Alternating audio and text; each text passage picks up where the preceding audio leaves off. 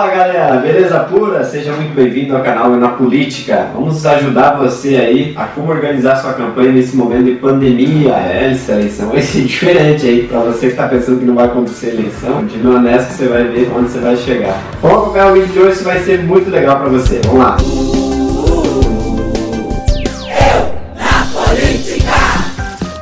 Eu tava até com saudade de usar esse ambiente aqui, só que esse ambiente aqui está bem próximo à rua, pessoal, então eu não posso usar sempre que eu quero. O vídeo de hoje fala sobre eleições nessa pandemia. Uma coisa você tem que perceber em política: nenhuma eleição é igual a outra, porque toda eleição ela sofre alterações. Já teve eleições onde candidatos puderam trazer artistas famosos para o seu palanque. Já pensou? Você está aí numa campanha eleitoral, que beleza, né? Aí você chama lá para cantar lá, sei lá, o Zezé de Camargo e Luciano, que é famoso, e vai lá no seu palco cantar É o amor. Com certeza os fãs vão lá assistir o artista e você como candidato teria essa vantagem.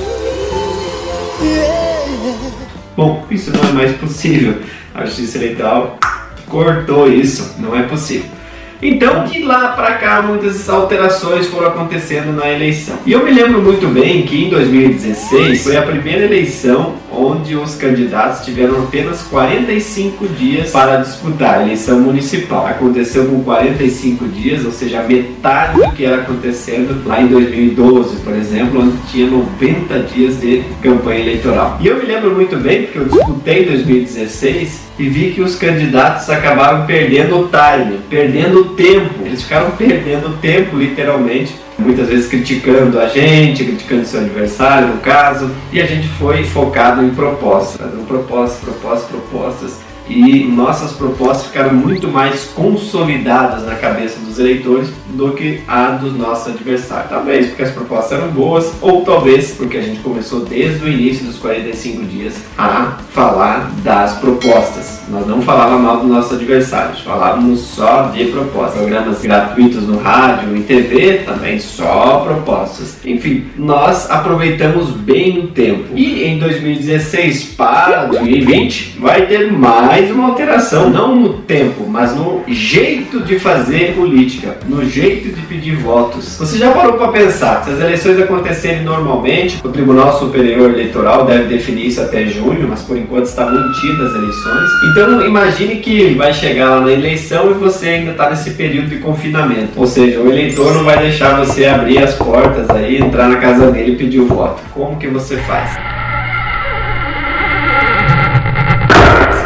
Ou seja, mais uma eleição que está mudando e você tem que achar as maneiras de chegar aos seus eleitores. Por isso que é interessante você não perder o time, não perder a oportunidade que você está tendo agora, que é em vez de ficar reclamando aí se vai acontecer eleição, não vai acontecer eleição, ir atrás das pessoas para te ajudarem na sua eleição, seja via online ou fisicamente, se você puder aí ser recebido nas casas nesse momento. Então, se você tiver talvez com problemas financeiros na sua eleição, saiba que esta é a primeira eleição que teremos recursos do fundo eleitoral. Antes, anteriormente, só tinha no fundo partidário. Agora, em 2020, teremos também o fundo eleitoral, ou seja, vai vir algum recurso para você que é candidato a vereador ou a prefeito em sua cidade. Isso a gente falou um pouquinho no vídeo que eu vou deixar o link aqui embaixo para você assistir. Outra coisa que mudou na eleição e você vai poder aproveitar nessa, em questões financeiras, é fazer uma vaquinha online. Também tem um vídeo aqui embaixo explicando como fazer essa vaquinha online. Então, a partir de 15 de maio, já vai ser possível você criar a sua vaquinha online. É uma coisa que você pode fazer já na pré-campanha nesse momento de pandemia. Outra coisa que você pode fazer é já fazer aqueles vídeos institucionais. Já falou como se apresentar aqui nas mídias, tem um vídeo aqui embaixo também que te ajuda. Outra coisa que a gente já falou aqui no canal, você pode fazer uma mala direta aí, uma correspondência aos eleitores da sua cidade. Você faz isso, tem um vídeo aqui embaixo que fala sobre isso. Uma coisa que você pode fazer também é tentar eliminar os seus adversários. Como assim eliminar os seus adversários? Não vai sair dando tiro em ninguém, né? Olha, eu vou contar até 10 e você vai tirar esta cara feia, amarela e esse traseiro da minha frente antes que eu te meta um monte de balas. Tá bem, Johnny, me desculpe.